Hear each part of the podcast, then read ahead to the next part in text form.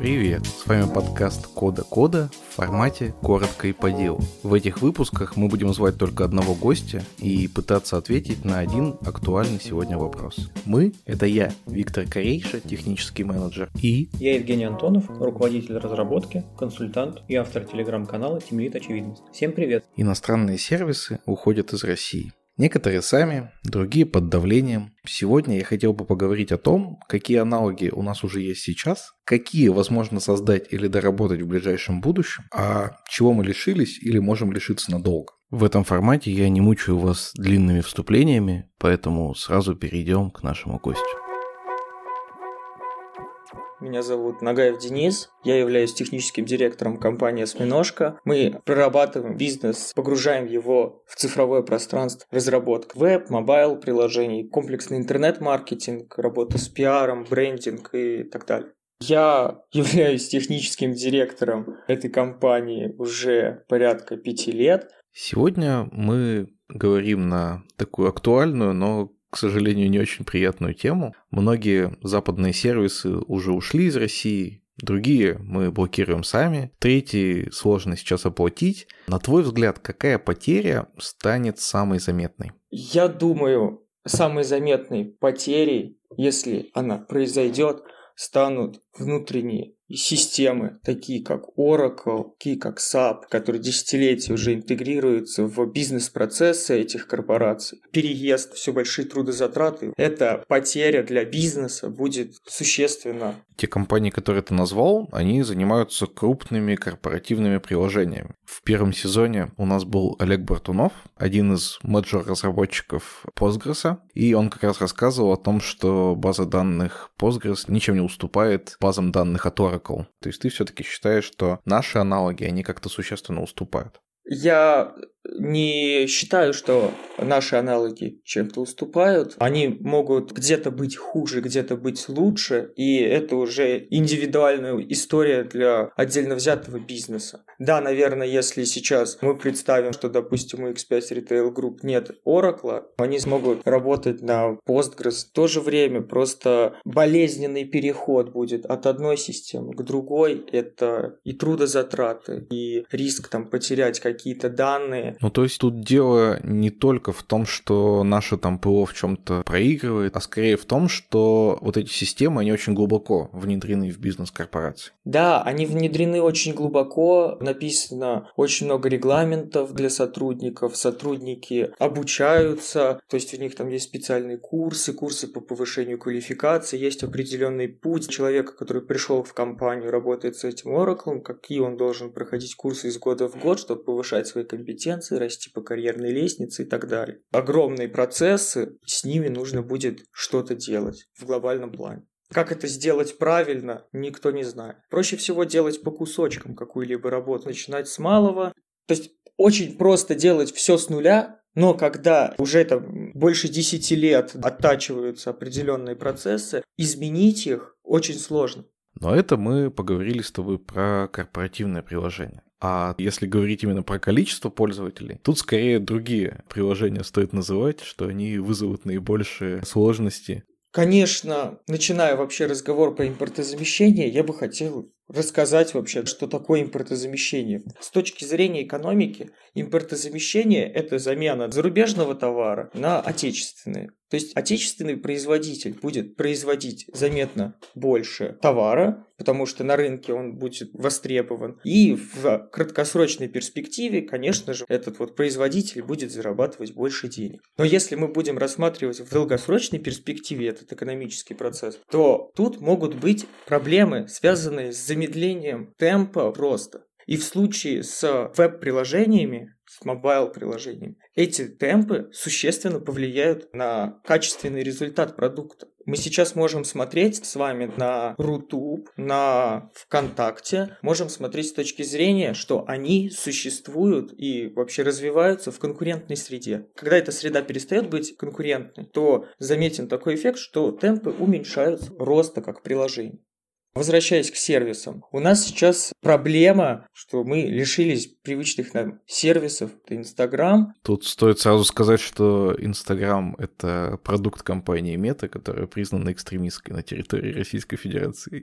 ТикТок. И я на самом деле рассматривал бы еще YouTube на всякий случай. Я тоже разрабатывал сайты несколько лет и руководил разработкой сайтов. Периодически ко мне приходили заказчики и говорили, слушай, а можешь нам сделать ну вот такой сайт, как YouTube? Ну только там кнопочка будет не зеленая, а золотая. И я всегда терялся, потому что не знал, как отвечать на этот вопрос и вообще с какого конца начать. Если к тебе приходит такой человек, что ты ему ответишь? Можешь ли ты сделать такой сайт, как YouTube? Виктор, на самом деле вовремя мы с тобой общаемся на этот счет. Буквально полторы недели недели назад к нам обратилась компания, которая хочет сделать аналог YouTube Kids. Ну, это не YouTube, важно понимать, это YouTube Kids. Там очень урезанный функционал для детишек. Тут важно понимать, конечно, цель выпускаемого продукта. И когда человек говорит, что он хочет YouTube с зеленой кнопкой, наверное, он хочет какой-то конкретный функционал. Важно понимать, что это не просто видеохостинг, не просто зашел человек, загрузил видео. Таких сайтов много, но только YouTube пользуется мировой популярностью. И это в первую очередь связано с нейронными сетями, которые подборки рекомендаций определяют, с сервисами, которые они предоставляют. Это их политика, правила контента, который можно публиковать, а который публиковать нельзя. Это модерация тех же видео. Вот этот сервис – это важная составляющая продукта. Большой вопрос вопрос у людей, которые приходят, просят сделать YouTube зеленой кнопкой, готовы ли они предоставлять такой сервис, даже если есть технические возможности для реализации подобного продукта. Также есть определенная экономическая составляющая. Подходить к YouTube с позиции «вот сделаем как у них», все то же самое, это не сработает. У человека, который обращается с таким запросом, банально другие ресурсы для его создания. Если мы хотим делать что-то похожее на YouTube, и у нас есть скромные ресурсы относительно Гугла, то нам нужно к этому вопросу подходить с другой точки зрения. Про захват рынка можно вообще отдельно поговорить. Там совершенно другие экономические показатели считаются, да, успешности. Я бы, наверное, еще добавил, что все-таки YouTube как видеохостинг — это история про то, что гигантские массивы информации гоняются туда-обратно. И без э, системы Google Global Cache, наверное, все бы это работало существенно медленнее и менее приятно. Это точно. Это важно на самом деле то, о чем ты сейчас сказал. Однако, если мы рассуждаем в вопросах российского рынка, возможно, такая крутая система попросту будет излишней. Как ты считаешь, теоретически хотя бы, можем ли мы сделать свой YouTube? И почему с Рутубом не получилось? Хороший вопрос на самом деле. Если мы зайдем в Яндекс, да, посмотрим, сколько Рутубу лет, он с 2006 года на рынке, никаких там изменений каких существенных не было, максимум там менялся дизайн. Почему так происходит? Ну, я думаю, тут скорее вопрос команде, да, который трудится над этим вот чудом. Но, скорее всего, у него просто другая цель, это как сервис для галочки, что вот, посмотрите, у нас есть аналог Ютуба. Что касается, сможем ли мы сделать, я думаю, что да, мы сможем, и скорее всего это будет ВК-видео. У ВК-видео есть все инструменты для того, чтобы он в ближайшее время превратился в полноценную замену Ютуба. И вот 24 марта они презентовали даже на Smart TV свое приложение ВК-видео. Мне кажется, на самом деле, это очень важная предпосылка к тому, что ВКонтакте смотрит в сторону создания русского Ютуба. Если смотреть за самим вот сайтом, да, ВКонтакте, то во что трансформируется это приложение, то это не Facebook, это скорее аналог Вичата китайского приложения, в котором можно заказать. Извини, но тут нужно сказать, что Facebook это тоже разработка компании Meta, которая признана экстремистской на территории Российской Я Федерации. еще не привык. Хорошо.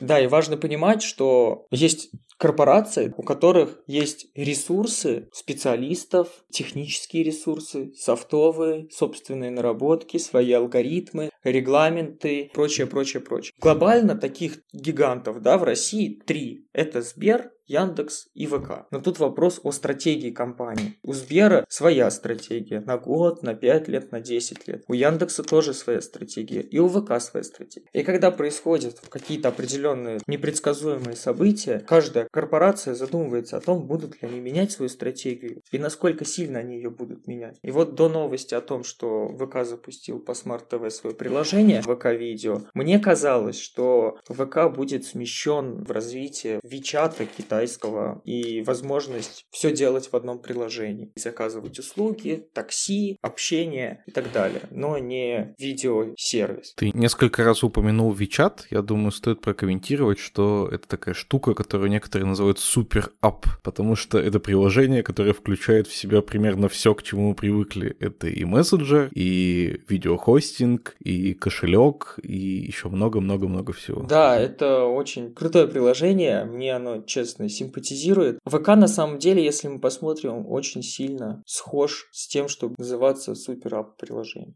Если среди вас, мои дорогие слушатели, есть проект менеджеры из Вики, то вы можете написать нам, и я обязательно позову вас на одной из следующих записей. Я бы с удовольствием послушал проекта из ВК. Ты хотел рассказать про Инстаграм. На самом деле, вот Инстаграм в этом списке уникален тем, что мне вообще неизвестно, есть ли на российском рынке что-то хотя бы приблизительно похожее. То есть если у Ютуба есть Рутуб, если там, социальные сети и поисковик у нас вообще свои и, в общем, довольно неплохие, то вот э, аналога Инстаграму я, честно говоря, и не знаю. Правда, вот в последнее время что-то слышно про Россограм, но, честно говоря, не знаю, существует ли такое приложение или это просто шутка.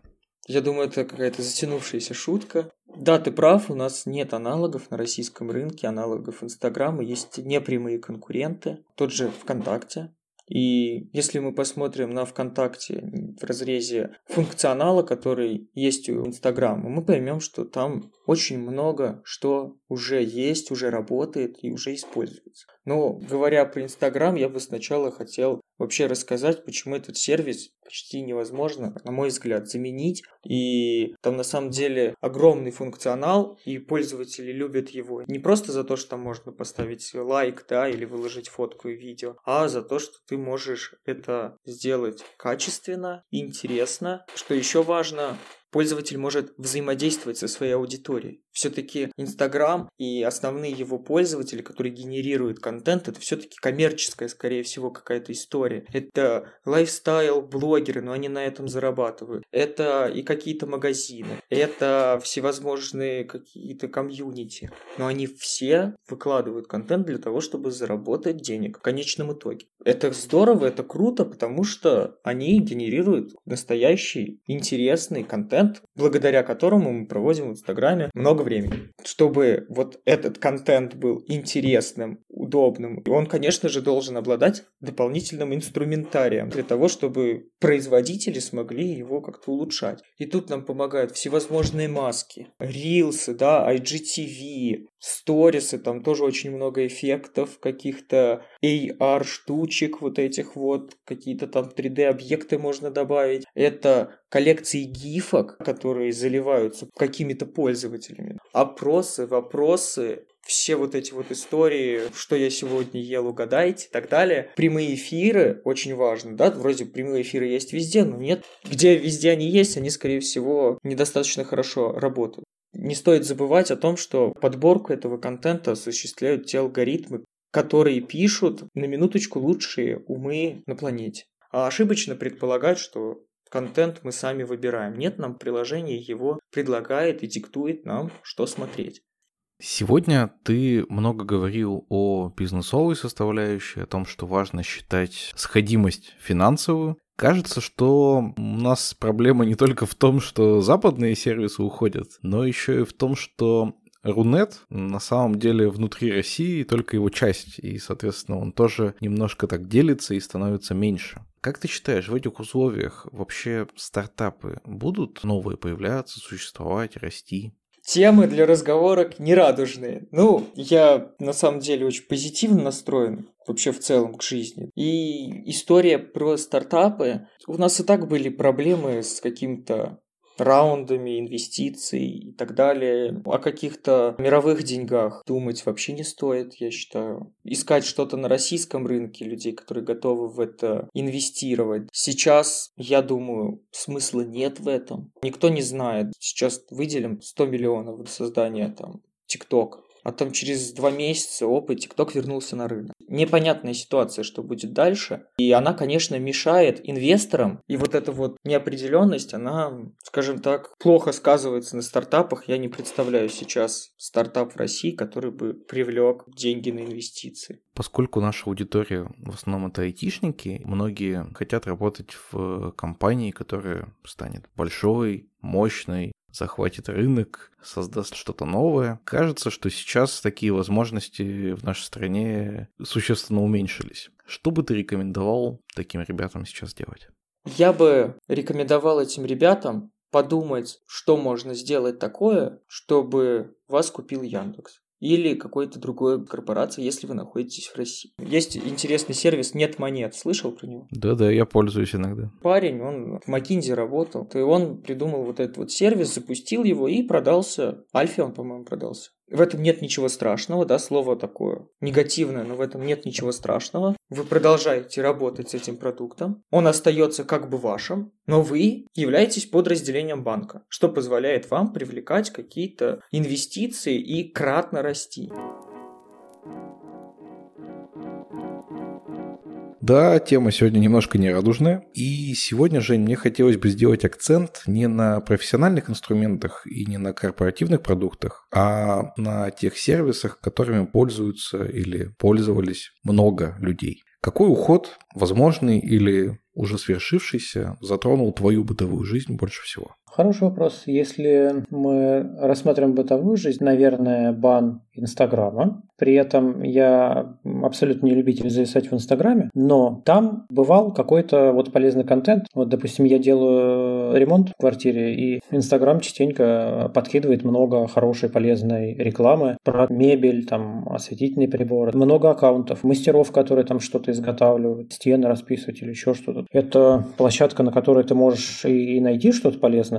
Ну, вернее, мог. Ну, и сейчас можешь, если у тебя VPN. И как человек, если ты там продавал свои услуги, какие-то, ты там печешь тортик или еще что-то. Мне кажется, это была хорошая площадка, которая, к сожалению, сейчас подрастаяла из- из-за вот этого бана. Признаюсь честно, после как бы блокировки Телеграма я немножко посмеивался над тем, что нам сейчас все заблокируют. Думал, что я спокойненько включу кнопку OpenVPN и на телефоне, и на ноутбуке, и, в общем, все проблемы на этом закончатся в самом худшем случае. Но удивительно, что некоторые моменты и меня тоже так ввели немножко в недоумение. Например, у меня на днях закончилась подписка YouTube Premium. Сам YouTube все еще никуда не ушел, и пока что не знаю, как будет на момент публикации выпуска, но не является никакой запрещенной организации. Но оплатить YouTube премиум через Google Play теперь нельзя. Я вообще не думал, что для меня это сколько-нибудь важно, пока не понял, что я прям вот периодически смотрю какой-то ролик, потом выключаю экран, кладу телефон в карман и дальше этот ролик дослушиваю. И теперь, когда у меня такой возможности нет, вот меня лично это прям задело. О, да, у меня абсолютно вот такая же история. У меня тоже кончилась подписка на YouTube. Я еще любил, знаешь, так сворачивать, чтобы он так в фоне висел, немножечко там говорил, а я в это время там в телефоне, там в чате отвечаю или еще что-то. И тут я недавно такой сворачиваю, думаю, что звук э, у меня прекратился. Странно развернул, YouTube опять нажал на play, сворачиваю, опять звук появился. Я потом понял, что, блин, так это я уже просто годами э, его оплачивал, и я настолько привык к этому функционалу, что я уже и забыл, что бесплатной версии этого нет. Но, честно признаться, я думал, что много будет рекламы в роликах вставляться. Да что-то нет. Я вот уже 10 дней смотрю YouTube бесплатный, и каких-то рекламных там вставок не было.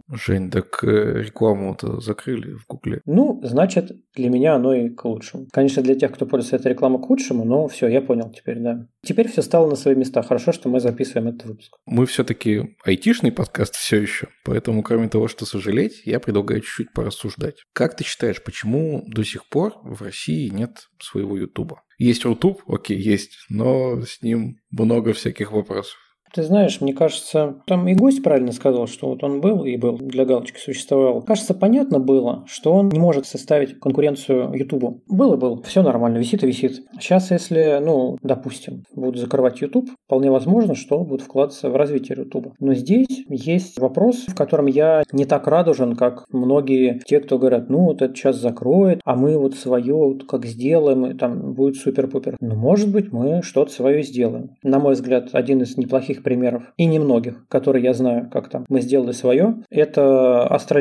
Если вы не знаете, что это такое, ну, вы можете либо погуглить, либо почаще слушать другой подкаст. Это странно, реклама, несанкционированная реклама другого подкаста, подкаст Радиома. Там один из ведущих, Роман Молицын, ну, я так понимаю, он там ведущий продукт Astra что ли. Ну, то есть он часто про это говорит. И там видно, что действительно прямо хорошая, мощная система, свои какие-то криптостандарты, свои там системы контроля безопасности. Но его пилили уже давно, там, годами. Его активно внедряли. На этом фоне там более-менее нормально получилось. Остальные продукты, у меня просто есть большие сомнения не в том, что там, допустим, мы можем сделать какой-то продукт. Ну, у нас много хороших программистов, которые умеют хорошо программировать. К сожалению, вот по моему опыту, у нас мало хороших управленцев и руководителей в IT, которые могут действительно осознанно вот этими программистами управлять, думать, как-то обосновывать какие-то фичи, какое-то стратегическое развитие продукта, какие-то там деньги считать. Ну и сделать дело хитрое, но придумать, продумать какую-то стратегию развития, маркетинга, еще что-то, это прям большая проблема. И вот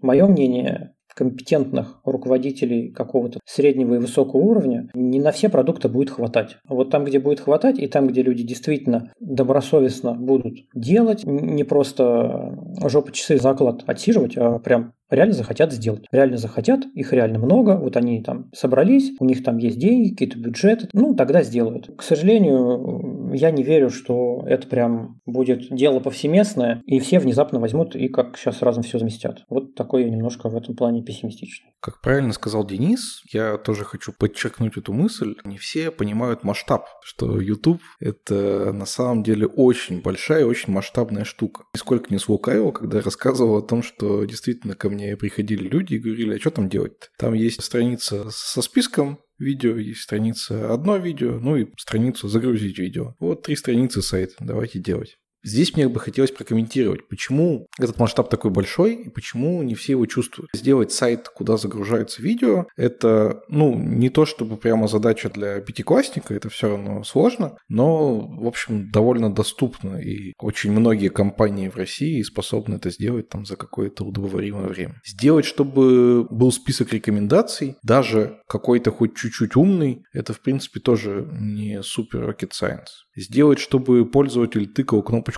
«Поиграть» и это видео проигрывалось, но это даже в браузере сейчас встроенная функция, даже, в общем, здесь особо программировать не нужно. Но сделать так, чтобы все это работало хорошо, вот это самая главная засада. То есть для того, чтобы пользователь тыкал и видео начинало не просто работать, а грузиться достаточно быстро, для этого вообще-то существуют тысячи кэширующих серверов, очень сложная сеть, очень сложная система дробления видео на маленькие кусочки разного качества, э, сложная система определения того, какой сейчас кусочек какого качества нужно тебе загрузить. Это действительно очень непростые штуки. Для того, чтобы не просто вывелась лента там из последних 100 загруженных видео и даже не просто там какая-то рекомендация, а именно вот те видео, которые скорее всего хотя бы одно из них тебе понравится, вот последний процент, да, типа на 99% этот функционал сделать, ну, в принципе, можно. Но вот последний вот этот процент сделать так, чтобы он еще и круто работал, это реально очень тяжело и очень сложно. И так вот в каждой детали, в каждой точечке, в каждом мелком элементе. На каком-то сайте сделать лайки и дизлайки, ну, в общем, не особо сложно, да, нажимаешь, отправляешь запрос и поехало. Но если тебе говорят, слушай, а давай эти лайки и эти дизлайки будут тыкать тысячи людей в секунду, а еще и, э, кроме людей, их будут тыкать роботы, и роботов тебе считать не надо. А еще и кроме того, что тыкают люди и роботы, у вас еще и сеть там будет не очень стабильная, тебе нужно все это считать более-менее адекватно. А еще этот счетчик должен одновременно отображаться в России и за океаном где-нибудь там в Канаде. Тоже там цифра должна быть адекватная. И сразу такое количество проблем возникает, которое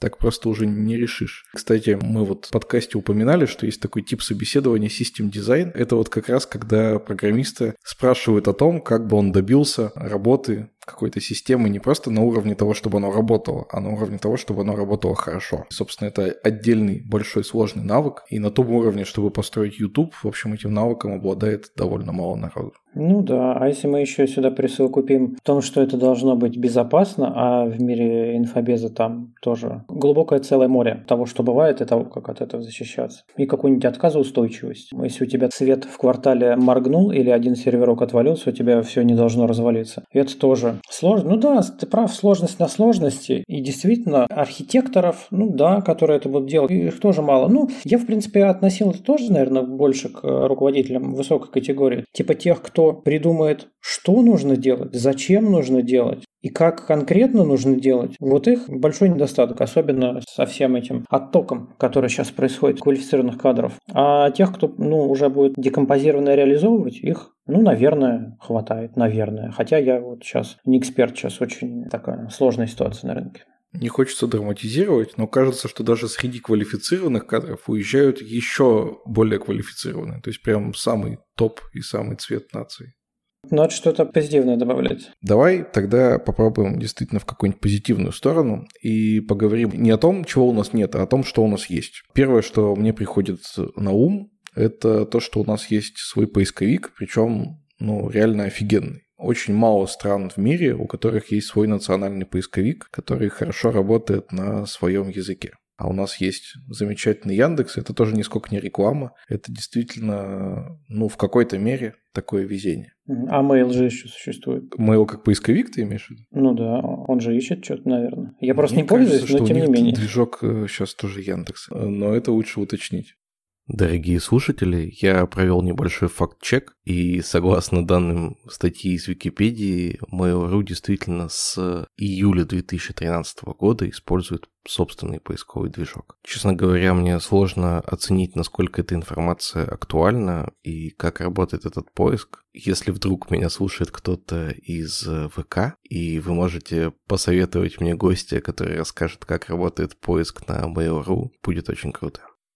Я бы хотел, знаешь, что обсудить? Почему у нас появились проекты, которые реально мирового уровня, такие как Яндекс, такие как ВК. Видимо, что-то такое было в нашем стартапном климате, что позволило росткам прорасти. Возможно, сказывалось отсутствие вот какой-то крупной конкуренции. Если мы сейчас с тобой сядем и будем делать конкурента Фейсбуку, зная, что уже есть там ВК, Одноклассники, то ну, мы поймем, что никакой аудитории не будет, ничего мы никого не наберем. Тут даже, видишь, вопрос не в том, что ты технически что-то сделал. Ну, вот сделал что какой-нибудь Росграм или там ВК-2. Ну и кто им будет пользоваться? Уже есть на рынке хорошие, жирные, большие продукты, которые десятки, сотни тысяч инженеров поддерживают. К тебе никто не придет. А тогда, ну, этого не было. Был Facebook, и вот там был Павел Дуров, который посмотрел, и пошел там со своим братом, насколько я помню, вот я читал книгу, «Код Дурова» называется. Можно к ней относиться как угодно, кто-то хвалит, кто-то ругает, но тем не менее хотя бы прочитать было интересно. Он как раз балансировал именно на том, что вот есть техническая составляющая, а есть составляющая маркетинговая составляющая, продвижение, набирание аудитории, вот это все, что, чтобы действительно продукт запустился, закрутился, чтобы он был кому-то нужен. Ну, сейчас такие крупные ниши заняты, чтобы мы повторяли такие успехи. Мне кажется, тогда было посвободнее. И на самом деле нужен еще и рынок, и платежеспособный рынок.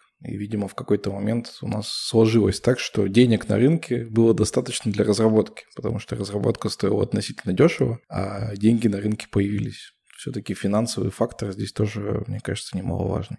Ну да, ну и, наверное, можно было же сильно не вкладываться. Можно было сгандобить какой-то МВП, уже бы люди пользовались, потому что, ну, рынок бедный на продукты. Даже какая-то маленькая штучка с, там, с куцем абсолютно убогим функционалом уже прям супер-дупер. Вы там со своими одногруппниками друг другу там рисуночки на стенах оставляете. Классно. А сейчас, ну, блин, сейчас уже люди повидали хорошие продукты. Они, конечно, лишний раз либо пойдут к какому-то там крупному вендору, либо VPN включат и будут пользоваться крупными продуктами с хорошей уже там отрабоченной функциональностью, чем твою какую-то маленькую поделочку. Кстати, погоня за аудиторией – это тоже должна быть, наверное, относительно важной истории в импортозамещении. Про это почему-то редко кто говорит. Насколько я помню, есть платформы стриминга, вот есть Twitch, а есть еще кто-то. И, в общем, они там за стримеров борются, перекупают какие-то долгосрочные годовые контракты, подписывают, чтобы вот стример только на вот этой вот платформе стримил. И все. И чтобы вот хочешь за ним следить, вот, пожалуйста, приходи, регистрируйся, пользуйся. Но, опять же, это продуктовый такой стратегический подход. Важна аудитория, важно думать и понимать, кто чем пользуется.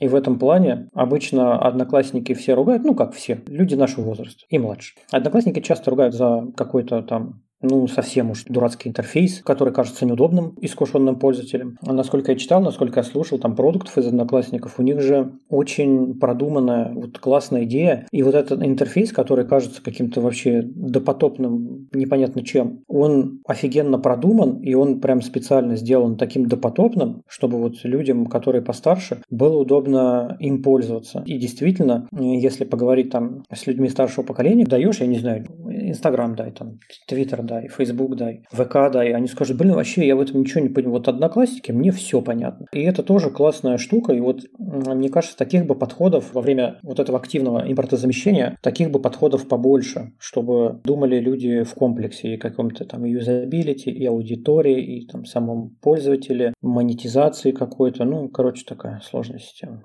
Я слышал офигенную обратную историю, когда делают специально мессенджер, например, который намеренно с очень сложным интерфейсом, взрослым людям тяжело разобраться, и смысл в том, что в нем начинают общаться школьники и чувствуют себя там в безопасности, потому что не приходит никто старше. Ничего себе, не, не слышал про такое. А я тебе хочу привести другой пример, который гораздо ближе к телу по поводу конкуренции и перекупа аудитории. Это площадки для подкастов. Вот в отличие от поисковиков или соцсетей, которых по пальцам пересчитать, и они там друг от друга воюют за рынок уже очень давно. Площадок для подкастов, их прямо не хватит пальцев ни на руках, ни на ногах, чтобы их посчитать. Только наш подкаст, он больше, чем на 60 разных площадок расходится, и, ну, естественно, я не знаю названий даже половины из них. Но даже такие более-менее популярные площадки, их там штук 10 вообще легко можно перечислить. И у них там прям такая реальная война идет за контент. То есть самые популярные подкасты, часто им площадки прям платят, чтобы они эксклюзивно выходили на той или иной, иной площадке. И я вот от этого, например, очень сильно страдаю, потому что бывает, что подкаст, который мне нравится, выходит на площадке, которая мне технически прям ну очень не нравится. Я думаю, ты скажешь, что ты из-за этого очень страдаешь, что ни одна площадка не сделала нам коммерческого предложения, чтобы мы эксклюзивно выходили на ней. А, уважаемые площадки, мы открыты к предложениям, особенно если у вас классный пользовательский интерфейс. По злой иронии, тема сегодняшнего выпуска блокировки сервисов в России коснулись и нас с вами, дорогие слушатели. Когда этот выпуск был уже почти готов, один из вас написал мне сообщение. Оно начиналось теплыми словами о том, как ему нравятся наши выпуски, но продолжалось не очень приятной новостью о том, что некоторые из выпусков перестали быть доступны на разных площадках. Я, конечно же, сразу связался со студией «Послушайте», которая все это время помогала мне монтировать и выкладывать этот подкаст. Пригласил Аню Машкову, которая отвечает как раз за то, чтобы этот подкаст оказался на всех площадках, чтобы она рассказала, что же случилось. Мне захотелось поделиться этим с вами.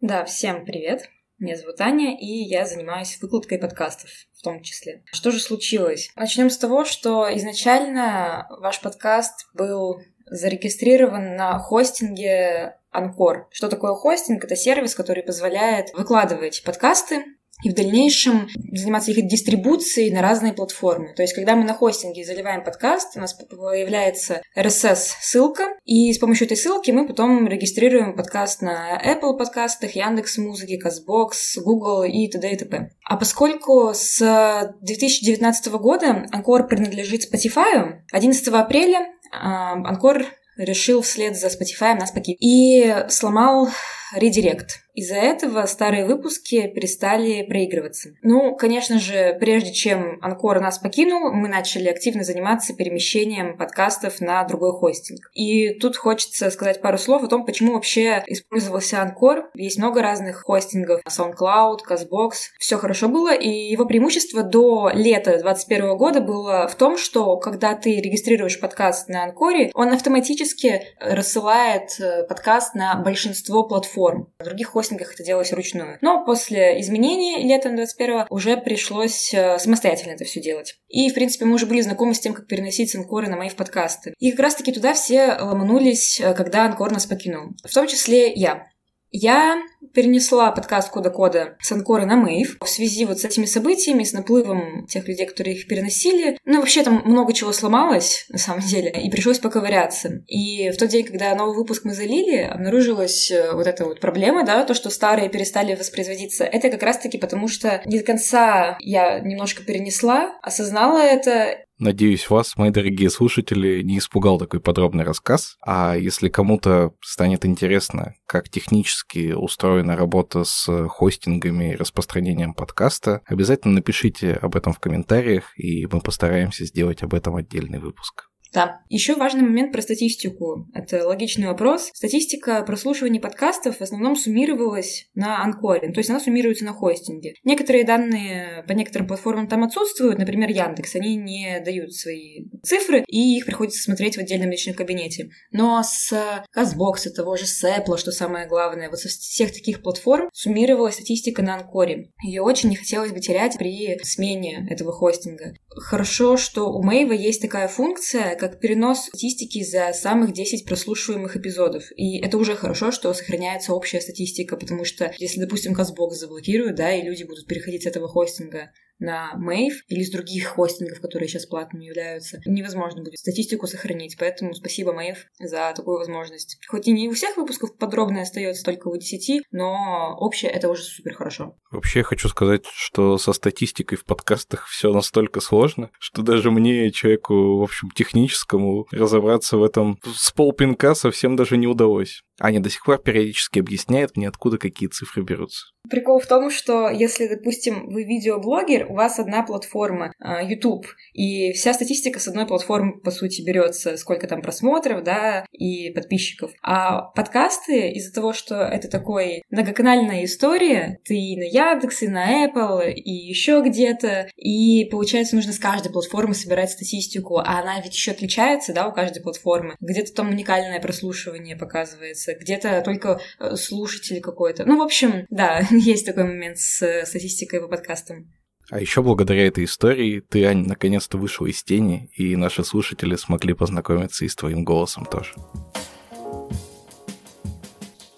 Спасибо большое, что слушали нас. Не очень у нас сегодня получился позитивный выпуск, но мы постараемся исправиться в следующий раз. А вы пока что подписывайтесь на нас на разных площадках, где бы вы нас не слушали. А, оставляйте комментарии там, где интерфейс это позволяет. И особенно мы ждем ваших комментариев в нашем телеграм-канале, который так и называется Кода Кода. А с вами был Виктор Корейша и Евгений Антонов. До новых встреч. Всем пока.